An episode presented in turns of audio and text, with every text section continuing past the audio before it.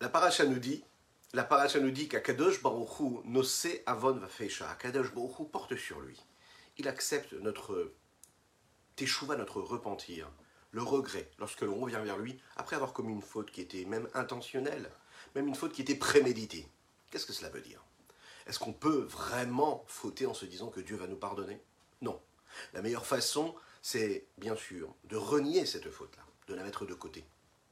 Mais, lorsque l'on commet une faute, le rabbi de Lubavitch rapporte ce que le rabbi Shnon Zalman nous dit sur ce principe-là. On commet une faute, on précède cette faute-là, cet acte-là, d'un pouvoir de désir. Ce pouvoir de désir, de volonté, c'est un pouvoir qui est neutre, que nous pouvons mettre pour ce qui est bon comme pour ce qui est mauvais. Lorsqu'on a choisi d'utiliser ce pouvoir de désir pour accomplir quelque chose de négatif, eh bien, on a abîmé et sali ce pouvoir-là. Lorsque l'on fait échouva, on a la possibilité de prendre ce pouvoir-là. La faute même, il faut la renier. Mais ce pouvoir qui nous a poussé à fauter, c'est le même pouvoir de désir qui peut nous amener à accomplir quelque chose de bien. Et on doit se concentrer sur celui-ci. Boker Tov les Koulam, bonjour à toutes et à tous, je suis infiniment heureux de vous retrouver en cette magnifique matinée que Dieu nous offre sur la terre. J'espère que vous allez bien. Installez-vous tranquillement. Nous allons commencer ce cours de Tania dans quelques instants, juste après ces quelques notes de Nigun.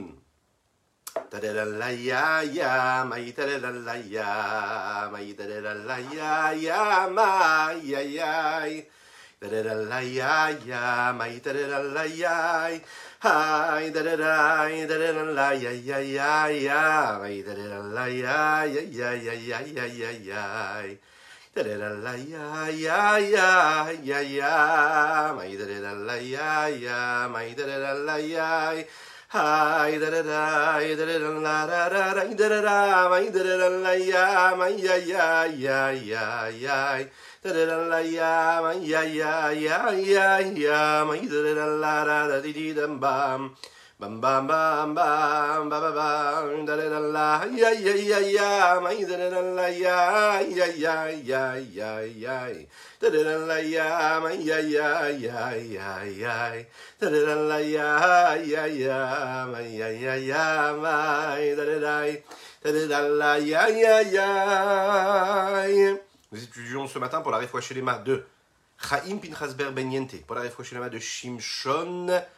euh, je vais vous dire exactement Shimshon, Shimshon, pour le dire le nom comme il faut. Shimshon Eliaou Ben Malka, que le jour lui envoie une réfoua chez les mains totale et complète.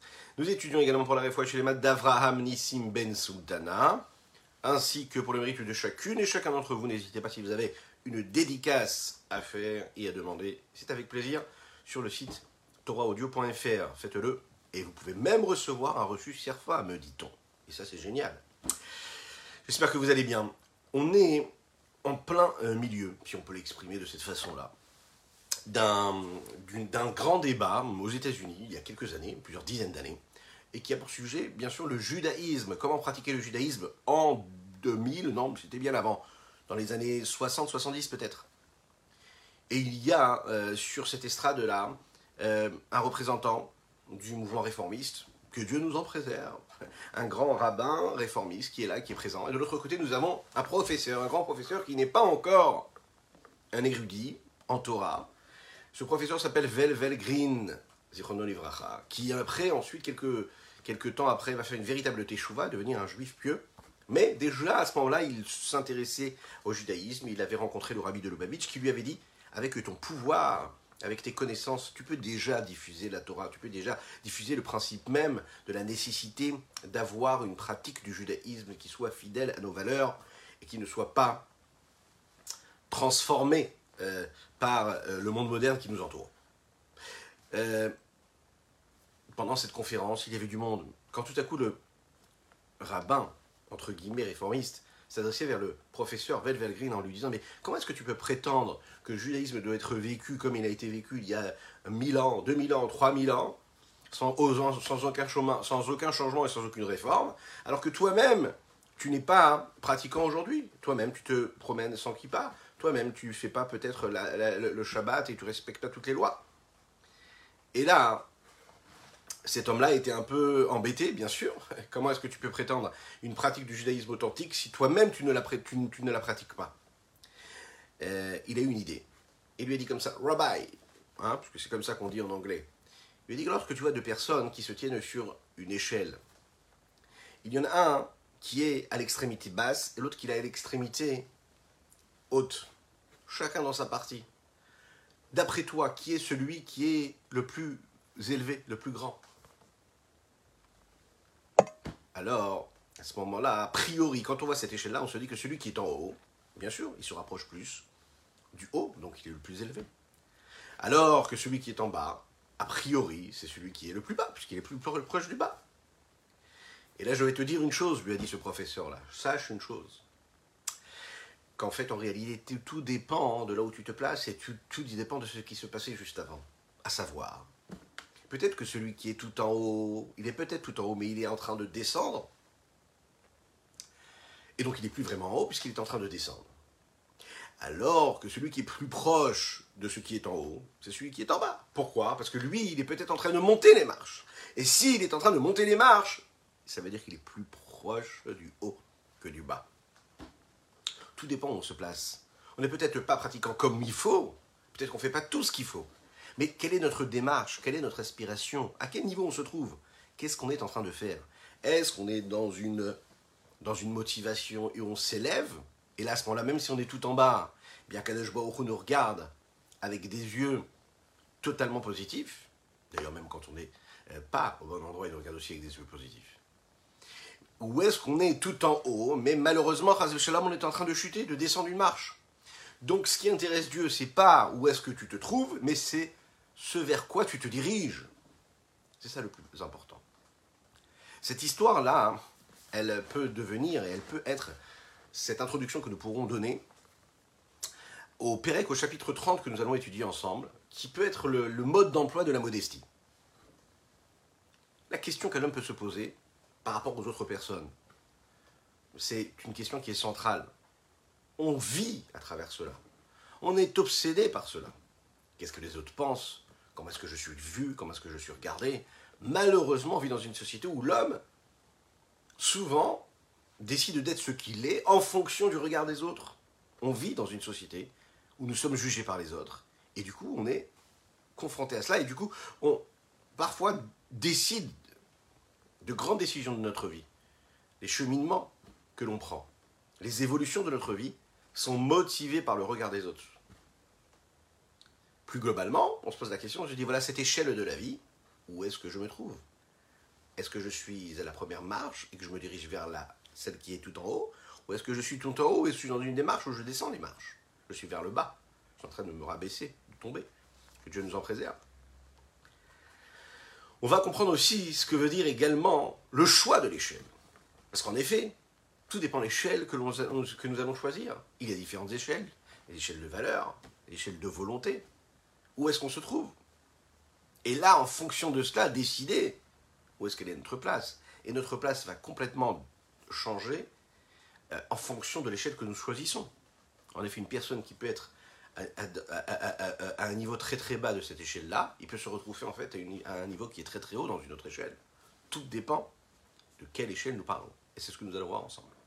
Les chaim, les chaim, les chaim, les chaim.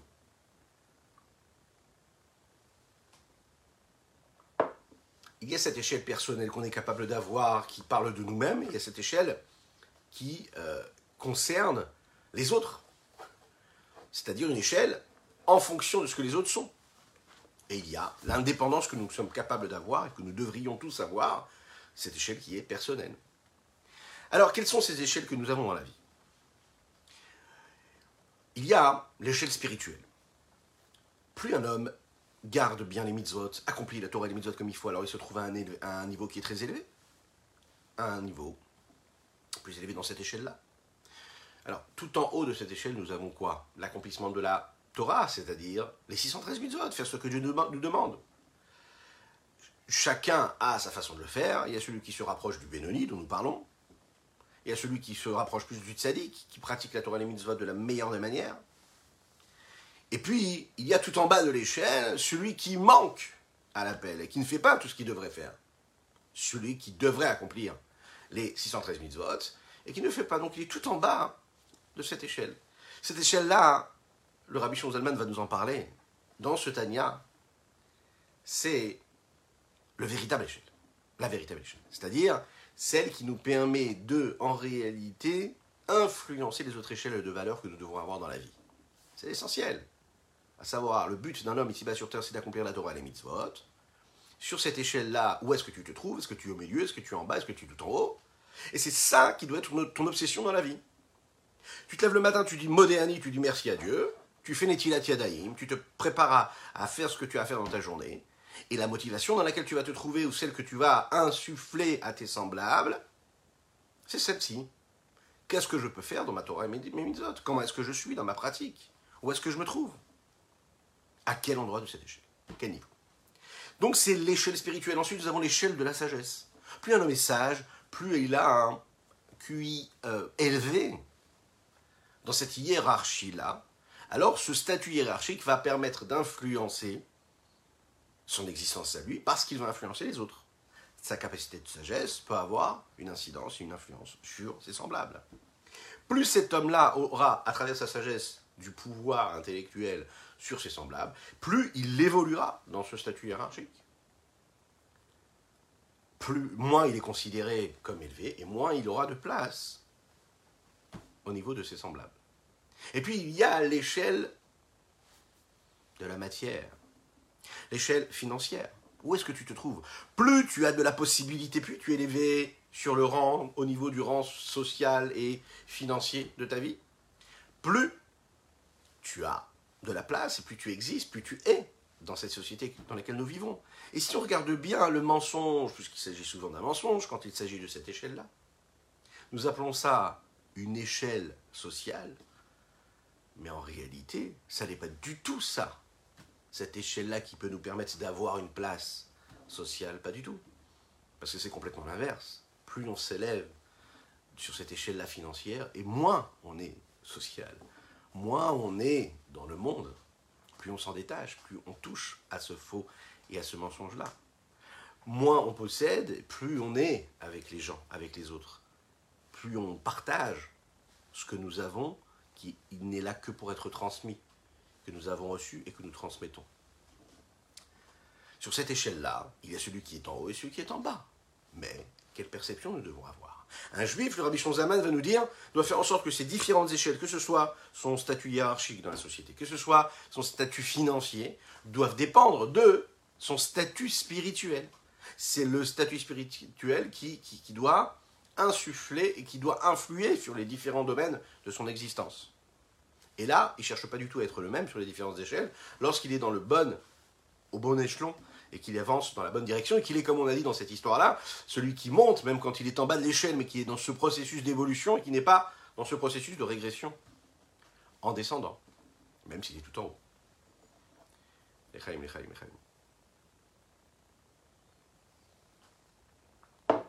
Il faut bien savoir qu'il y a hein, des instruments de jauge qui sont sérieux et qui nous permettent objectivement de vérifier, de définir quel est notre niveau spirituel? Ce n'est pas du tout subjectif. Il y a un niveau de sagesse, de compréhension, de connaissance de Torah. Il y a, dans notre monde même, vous savez, il y a des systèmes qui sont mis à notre disposition pour les différents domaines pour bien définir la personne où elle, où elle se trouve, qui sont là. Il y a même des, sociétés qui sont là pour ça, pour analyser, et de manière totalement objective et sérieuse, euh, analyser, mesurer la place qu'un homme a par rapport aux autres, dans les différentes échelles. Il y a même, une fois par an, des journaux qui vont publier, par exemple, ce système hiérarchique qui va être mis en valeur. Les 100 plus riches du monde les 100 personnes qui ont le plus de pouvoir dans le monde, les 100 personnes qui sont le plus aimées par la population. La question c'est, si on regarde chacun dans notre miroir, ou bien si on ferme les yeux, si on ne conduit pas, hein, et qu'on imagine notre vie à travers notre milieu social, ça peut faire mal parfois, mais il faut être vrai et qu'on se pose cette question-là. Est-ce que je suis au-dessus? Est-ce que je suis au milieu? Ou est-ce que je suis en bas de cette échelle? Où est ma place? La question, elle est comme ça. On demande à l'homme d'être modeste. Pourtant, on vit dans une société où ce qu'on nous demande, c'est d'être, c'est-à-dire d'avoir une place, d'exister. Comment je peux être modeste en laissant l'autre plus bas que moi? Si je suis soumis à celui qui est au-dessus de moi, si je suis soumis face à, l'autre qui est en face de moi, à ce moment-là, ça veut dire que je pars du principe que je serai toujours en bas de cette échelle-là, au niveau le plus bas de cet échelon. Donc celui qui ressent cette forme de soumission et d'abnégation et d'annulation, c'est celui qui se sent et qui se voit tout en bas de cette échelle. En tout cas, celui qui se sent en bas de celui qui est au-dessus de lui. Donc il prétend que l'autre, il est à sa place et que lui, il doit être en bas de lui. Mais celui qui se trouve tout en haut de cette échelle, il ne peut pas ressentir de soumission face à celui qui est en bas de lui. Pourquoi? Parce que la société et la vie, elle fait qu'il est au-dessus de lui. Il gagne mieux sa vie. Entre guillemets, il gagne pas mieux sa vie. Il a plus d'argent dans son compte en banque, voilà, on va le dire comme ça. Mais il a une place hiérarchique qui est plus élevée. Les Chachamim nous disent non, c'est pas du tout ça. C'est pas comme ça que tu vas diriger, que tu vas jauger et que tu vas juger. Et cheval rouar pifne koladam. Les Chachamim nous disent dans les Pirkei Avot, il faut être toujours cheval rouar. Qu'est-ce que c'est cheval rouar Ça veut dire que même celui qui est au-dessus, qui est à un niveau qui est plus élevé que les autres, il doit toujours avoir un ressenti personnel de soumission et d'abnégation face à celui qui est en face de lui et même celui qui est plus bas que lui. Donc peu importe là où tu te trouves, dans quel état d'esprit tu es. Est-ce que tu penses vraiment devoir être au-dessus de l'autre Ou tu es au-dessus de l'autre parce que la vie a fait que tu es au-dessus de l'autre, parce que tu es plus sage, tu es plus intelligent, peu importe, ou tu es plus riche parce que tu as hérité, ou peu importe, la vie elle fait que tu es plus riche? Mais que tu te sens plus bas que l'autre, parce que tu as des valeurs qui font que tu admets cela. Ça, c'est un travail phénoménal. Pirkavot te dit ici, peu importe où tu te trouves, tu peux être dans cette attitude-là. Et tu dois être. Il y a une question qui se réveille ici. Echaim, Echaim. A priori, c'est pas compréhensible. De deux choses l'une. Ou je suis au-dessus de l'autre, ou je suis en dessous de l'autre, ou je suis au même niveau que l'autre. Comment est-ce qu'on peut nous dire ici que celui qui est en haut doit se sentir en bas? Déjà, pourquoi et comment? Comment on fait ça? Alors dans ce langage-là, il faut comprendre que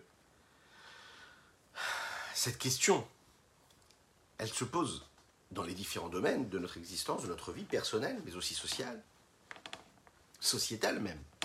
Vous savez, le, président de la République, ben, il ne pourra jamais, jamais se sentir moins important que le chef de cabinet. Il ne pourra jamais se sentir moins important que le maire de la ville. Parce que par définition, c'est le président de la République. Mais le vrai président de la République, ici, ce qu'il va nous dire, c'est celui qui se lève le matin en se disant Qu'est-ce que je peux faire moi pour celui qui est tout en bas, tout en bas, tout en bas de la cordée? Tout en bas, l'homme le plus simple de l'échelle. Ça, c'est un exercice qui est très difficile. Alors, il y a ceux qui ont la solution à cela. Bien sûr que tu es tout au-dessus de tout le monde et que tu es à la tête de cette échelle et que celui qui est en bas, celui qui est après toi, il est en dessous de toi, de ton niveau. Mais tu dois te, te, comporter comme si qu'il était plus important que toi. Ça veut dire quoi? Par définition, si Dieu nous a créés avec une tête qui peut être inclinée, cheval rouard, ça veut dire qu'on doit toujours chercher à s'incliner. S'incliner physiquement, puisqu'un homme ne doit jamais marcher avec la tête vers le haut, s'incliner physiquement, mais aussi s'incliner émotionnellement, intellectuellement, euh, euh, euh, financièrement, regarder l'autre. Être persuadé que l'autre est plus important que soi. C'est une leçon de vie qui est phénoménale que l'on doit, que l'on doit intégrer, qu'on doit transmettre à nos enfants. Et voir, ça veut dire que sache que celui que tu rencontres, il est toujours mieux que toi. Pas parce que tu vas te dénigrer en disant que tu n'es pas assez bien. Non, tu dois avoir ta confiance en toi, mais en te disant que l'autre, il est meilleur. L'autre, il est meilleur dans le sens où quoi? Il est plus important. Donc tu dois toujours le respecter plus que tu te respectes toi-même. Ça veut dire qu'il faut parler à hauteur de vue. Il faut jamais mépriser qui que ce soit.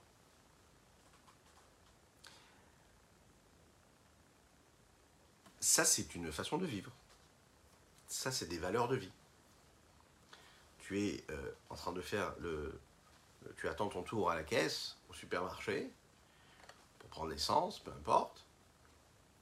Ben, tu es persuadé que celui qui est en face a besoin de passer avant toi, ou celui qui est à côté, ou celui qui est derrière. Ça, c'est une éducation qu'on peut transmettre aux enfants, même lorsque l'on est dans les petites choses de la vie. Laisser l'autre. Il y a une situation qui se présente, qu'est-ce que je peux faire, moi, pour l'autre? Ce sont trois valeurs essentielles que la chassidoute nous transmet, que nos maîtres de la chassidoute nous ont inculquées, et que l'on doit, en les vivant, en étant, loin des discours, en étant, et en, et en matérialisant ces valeurs-là, on peut transformer l'existence de chacune et chacun d'entre nous. Ces trois valeurs, ce sont donc la vérité, la recherche et la quête de la vérité, l'authenticité, l'intériorité des choses, deuxième chose, et la réflexion, la hitbonenut. En hébreu, le emet, la pnimiyut et la hitbonenut. Cette modestie qu'on est capable d'avoir face au monde extérieur, quelque chose qui est important. Et elle nous l'explique de cette façon-là.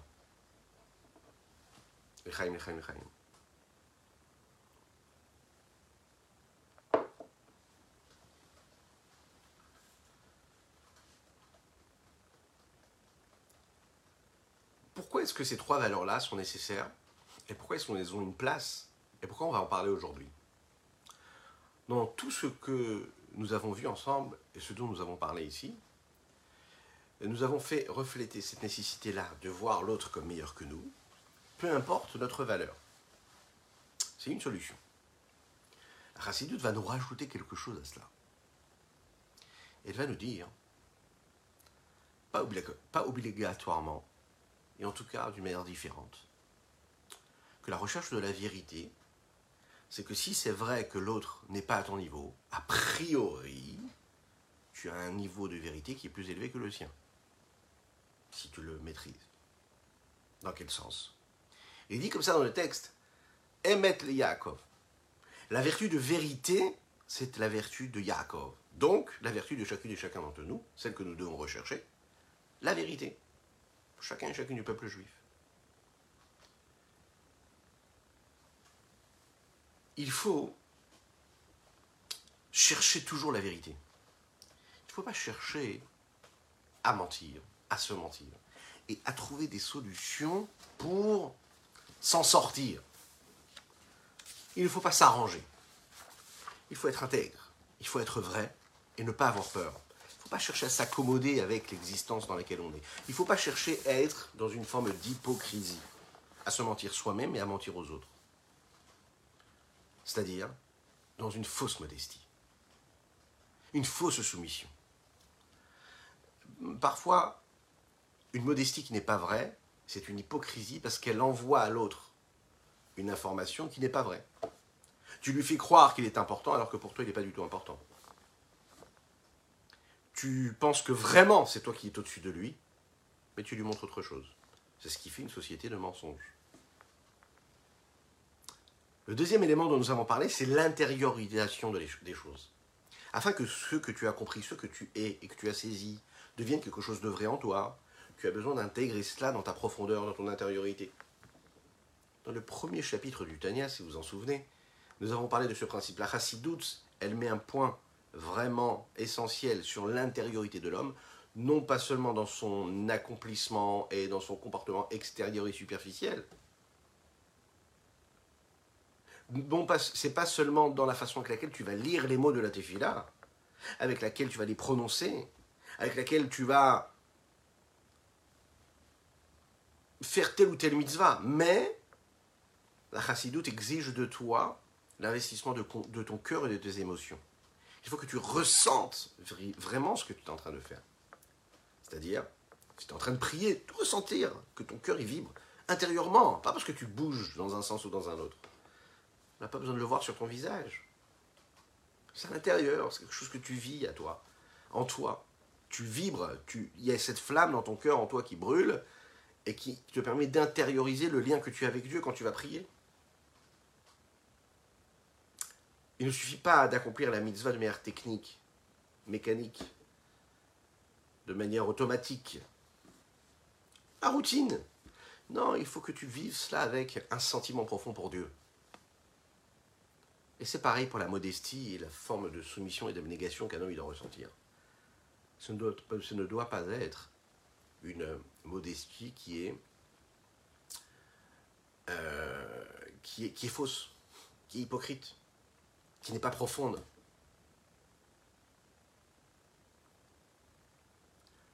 Ça ne doit pas être un acte technique. Il faut que ce soit quelque chose de vrai. Le ressentir profondément. Vraiment, vraiment, vraiment, vraiment. Ressentir que l'autre est plus important que soi. Et la troisième chose, c'est la réflexion.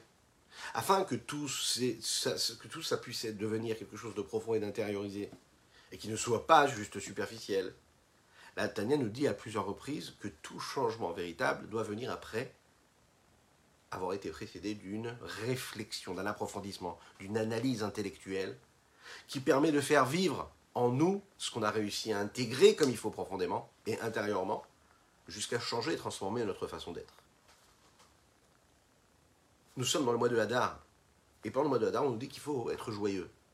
Ben, la joie, la Tania nous l'a dit, tu peux la créer et la générer en réfléchissant.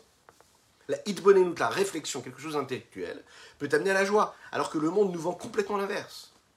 Nous sommes persuadés que pour être joyeux, il faut vivre un événement extérieur à nous, vivre quelque chose qui fait appel en nous à une nécessité de joie, et à ce moment-là, on est joyeux. Ce qui fait qu'en réalité, on est très rarement joyeux. Eh oui, parce qu'en fait, l'homme, il est insatisfait, donc en fait, c'est jamais assez ce qu'il a. Il est toujours persuadé que le bonheur est ailleurs. Bon, bref, on va pas parler de ça maintenant, mais on le sait. La joie véritable, c'est très compliqué de l'avoir. Puisqu'on est toujours persuadé qu'il faut, qu'il manque la chose qui devrait être là à ce moment-là. Tu as ça, mais puisqu'il te manque ça, donc tu n'es pas encore joyeux, tu n'es pas heureux. La véritable joie dont il est question dans le Tanya, c'est les Hilbonen, de réfléchir. Tu vas réfléchir, tu vas intégrer cette idée-là, c'est-à-dire approfondir l'idée de la joie, qu'est-ce qui pourrait t'amener à la simcha, à la joie? Et une fois que tu intériorises cette idée-là, ben, qu'est-ce qui se passe? Tout de suite, tu te mets à être joyeux. Et on le sait aussi que parfois on est capable de casser l'état dans lequel on est, l'état émotionnel, de le squeezer, de le on peut switcher, on peut passer d'un état à l'autre émotionnel. Tu n'es pas du tout, du tout dans un état émotionnel où tu vas être joyeux et léger. Mais si tu, d'un revers de main, tu décides de faire autre chose, eh bien tu verras que tu seras dans la joie. Tu rentres à la maison, tu es en colère parce que ça ne se passe pas comme ça devrait se passer.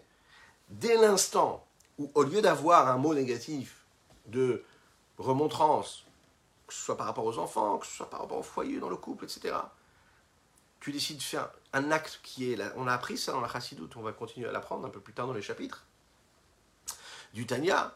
Si tu décides d'avoir un geste qui va être à l'inverse, qui peut être même parfois un geste un peu de folie, c'est-à-dire de te mettre à rire, à éclater de rire, alors qu'à ce moment-là précis, la seule chose que tu avais envie de faire, c'est d'exploser de, de colère, phrase que tu nous en préserves.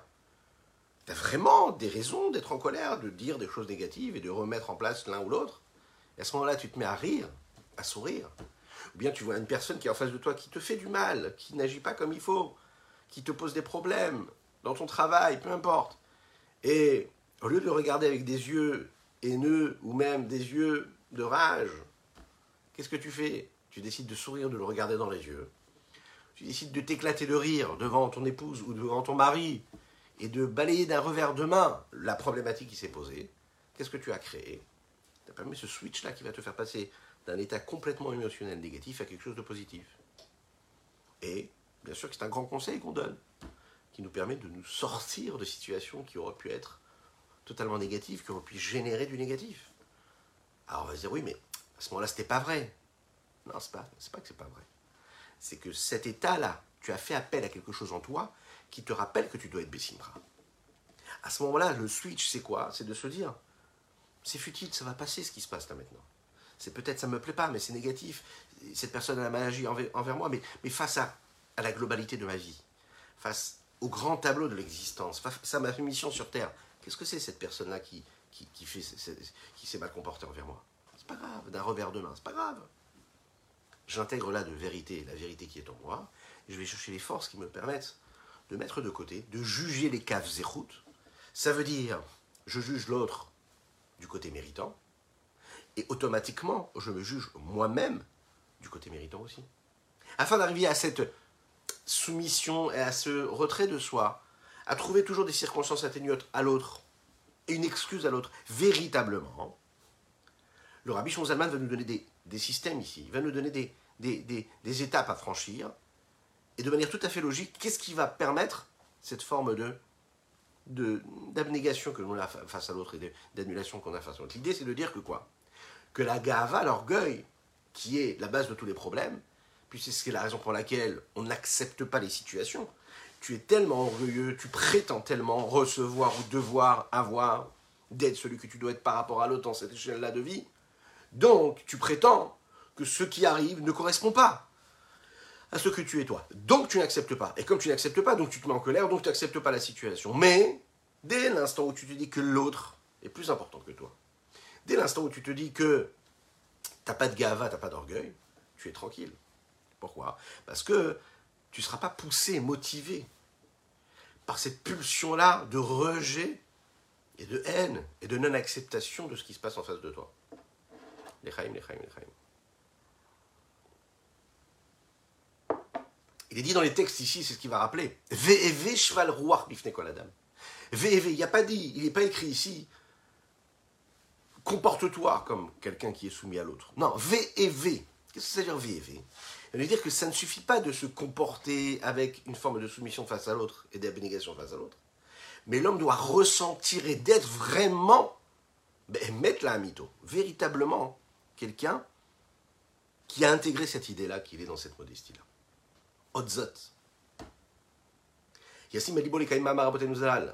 L'homme doit placer sur son cœur, doit intégrer cette idée-là, d'accomplir ce que nos sages nous disent.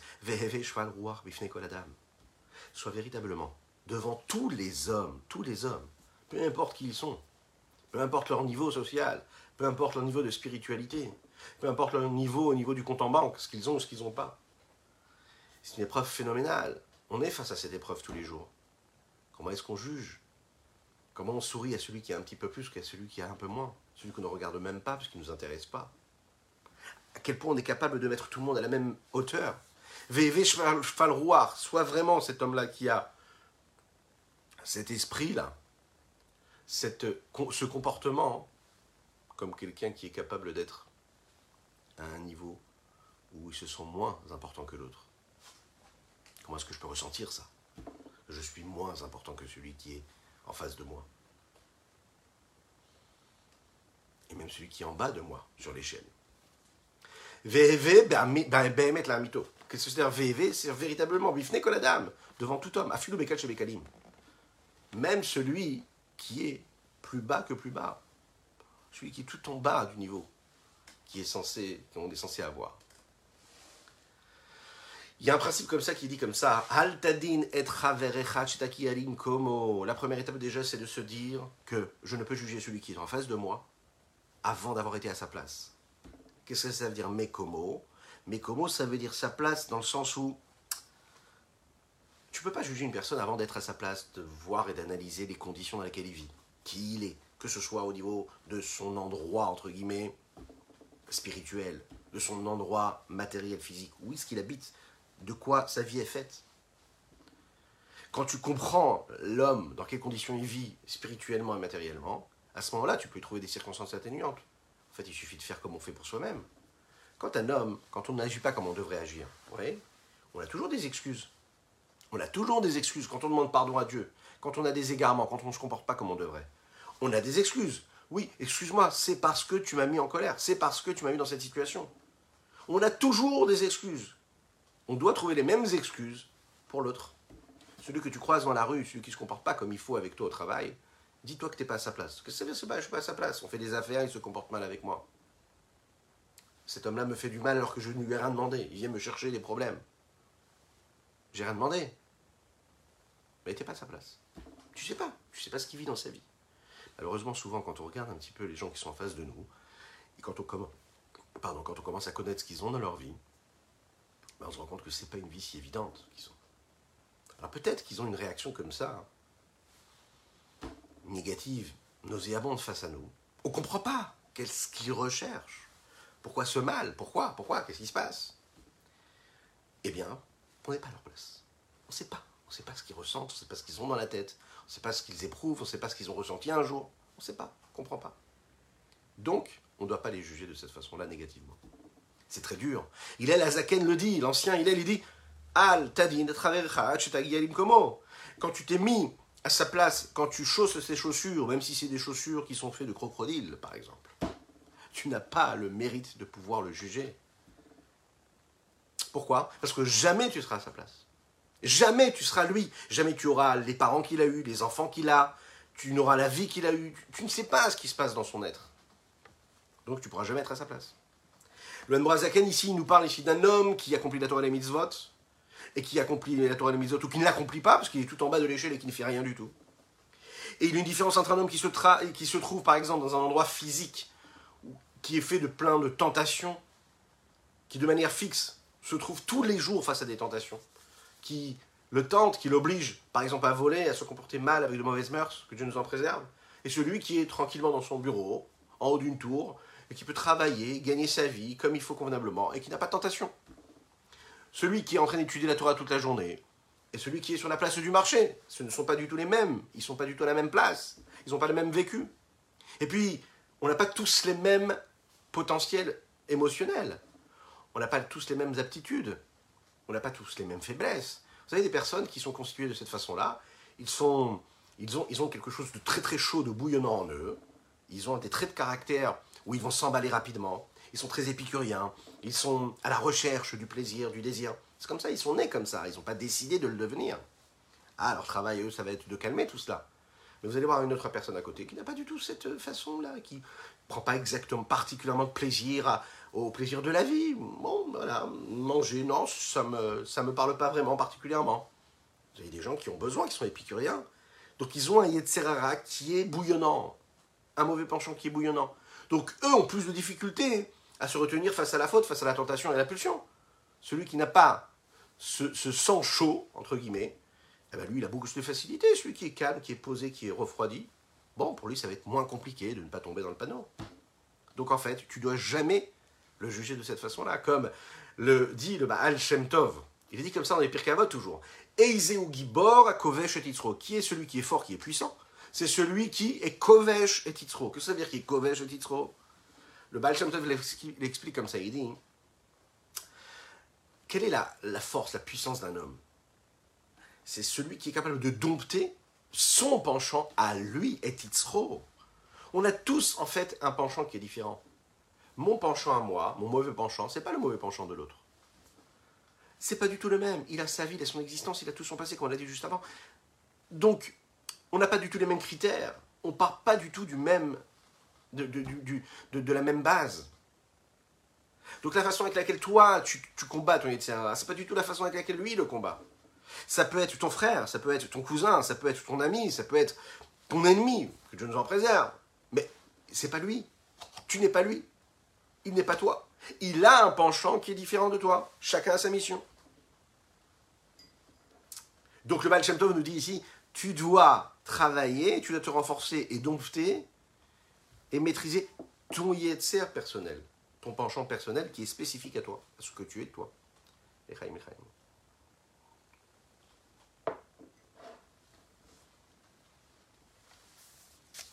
De quelle façon je dois juger l'autre de manière convenable? C'est que si une autre personne fait quelque chose de mal, comment est-ce que je peux dire Ah, ben je lui trouve une, excuse une circonstance atténuante? La réponse c'est que Al Komo. Tant que tu n'es pas à sa place, ne le juge pas. Donc la première étape, c'est de dire d'abord, je. Je ne vais pas juger mon prochain. Pourquoi? Parce que tout mon orgueil, elle est basée sur le fait que je suis capable de juger l'autre en le rendant responsable de ce qu'il est. Donc je me dis, moi, je suis mieux que lui. Ça veut dire un petit peu comme si que lui était tout en bas de l'échelle, et il est fort probable que tu n'aies pas la possibilité véritable de visualiser, de jauger quelle est sa place véritable dans ce, cette échelle-là. Peut-être que par rapport à ses complications, par rapport à ses difficultés, par rapport à ce qu'il vit dans sa vie, toi tu penses qu'il est en bas de l'échelle parce qu'il ne fait rien, mais en réalité il est tout en haut de l'échelle. Tu le vois faire sa téfila, tu le vois accomplir une mitzvah, tu te dis mais quelle façon il fait sa téfila de quelle façon il fait Il marche comme ça dans la synagogue, il tourne, ou, il ne fait pas la tefila comme il faut, il ne regarde pas son livre. Mais est-ce que tu sais ce qui se passe à l'intérieur de son être, de son cerveau, de son cœur? Est-ce que tu sais ce qu'il a vécu hier? Est-ce que tu connais sa connexion à Dieu? Est-ce que tu connais ses épreuves? Peut-être que cette effet elle est, et pas peut-être, c'est sûr qu'elle est plus importante que la tienne. Elle est plus belle que la tienne. Elle est plus authentique peut-être. Tu ne peux pas juger l'autre parce que il t'a fait du mal, mais tu sais ce qu'il a vécu, tu sais ce qu'il vit tous les matins quand il se réveille chez lui à la maison? Peut-être qu'il a une vie qui est très très difficile, très compliquée. Ne lui en veux pas. Peut-être que toi, tu n'as pas les problèmes que lui, là. Peut-être que lui, quand il va dormir, il a un peu plus froid que toi, tu peux avoir. Que Dieu nous en préserve. Donc, bien sûr, il est moins disposé émotionnellement et spirituellement pour réagir face aux situations qui se présentent à lui. Donc, il a cette attitude. Tu le juges de manière positive. Et deuxième chose, donc première chose, le juger des cases de route, du côté méritant. Mais en plus de ça, deuxième chose, ne le juge pas tant que tu n'es pas à sa place. Parce que peut-être que toi, tu réagirais encore moins bien à Shalom que lui. Mechaim, Mechaim.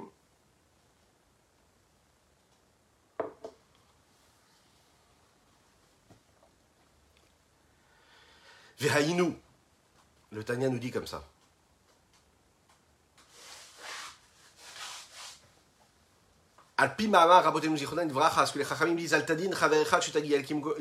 Ne juge pas ton prochain avant d'avoir été à sa place. Qui mekomo gorem lo C'est sa place, c'est là où il se trouve, c'est là où il est, qui fait, qui cause cette faute-là qui faute, qui, qui, qui commet. L'idiot par la kolayom, peut-être que son métier à lui, c'est de quoi? D'être sur la place du marché tous les jours. Hein, la place du marché de nos jours, c'est quoi? Ben, C'est d'être dans la vie active, d'être dans la société, d'être confronté à toutes les tentations du monde. Véliot Kranot, il, il traverse ces endroits-là, il fait partie de. Euh, parfois, hein, parfois les autres euh, euh, heures qu'il a à son temps libre, eh ben, il le passe avec des gens, des mauvaises fréquentations, parce que la situation elle est comme ça. Venavrot kolatavot, et ses yeux voient tous les plaisirs, les désirs que monde peut offrir. Veinroa, vealefromed, et l'œil voit et le cœur désire. Vitzru boher ketanu boheret meofe. Et son œil et son cœur crée en lui un emballement, son penchant qui est en lui va brûler comme ce four-là qui brûle chez le boulanger. Imaginez un petit peu. Comme il est dit dans le texte de Hoshea, ce grand prophète, qui disait Il brûle comme un feu, comme une flamme qui monte, qui brûle tout sur son passage, qui consume tout ce qu'il y a sur son passage.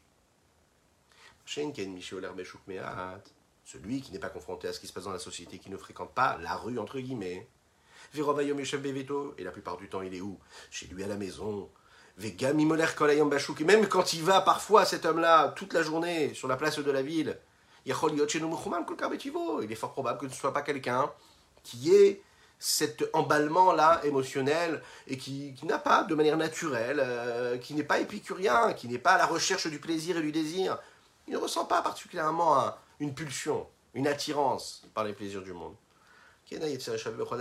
On n'est pas tous pareils. Il n'est pas égal ce penchant-là. Il y a celui qui a un Yetzerara qui brûle comme du feu. Il ne peut pas rester tranquille. Comme il explique dans un autre endroit, il y a celui qui n'a pas ce problème-là. Celui qui n'a pas un feu ardent en lui qui brûle. Voilà ce qu'on pouvait dire aujourd'hui sur notre Tania du jour. Que Dieu nous donne le force, les forces, les énergies pour accomplir, pour bâtir et pour réussir à toujours regarder l'autre comme étant quelqu'un de plus important que nous, c'est un travail phénoménal. À se dire que peu importe ce qu'il fait, il le fait parce que c'est sa place, sa situation qui l'amène à cela. Je vous souhaite une excellente journée. Une excellente journée en vous souhaitant déjà Shabbat Shalom.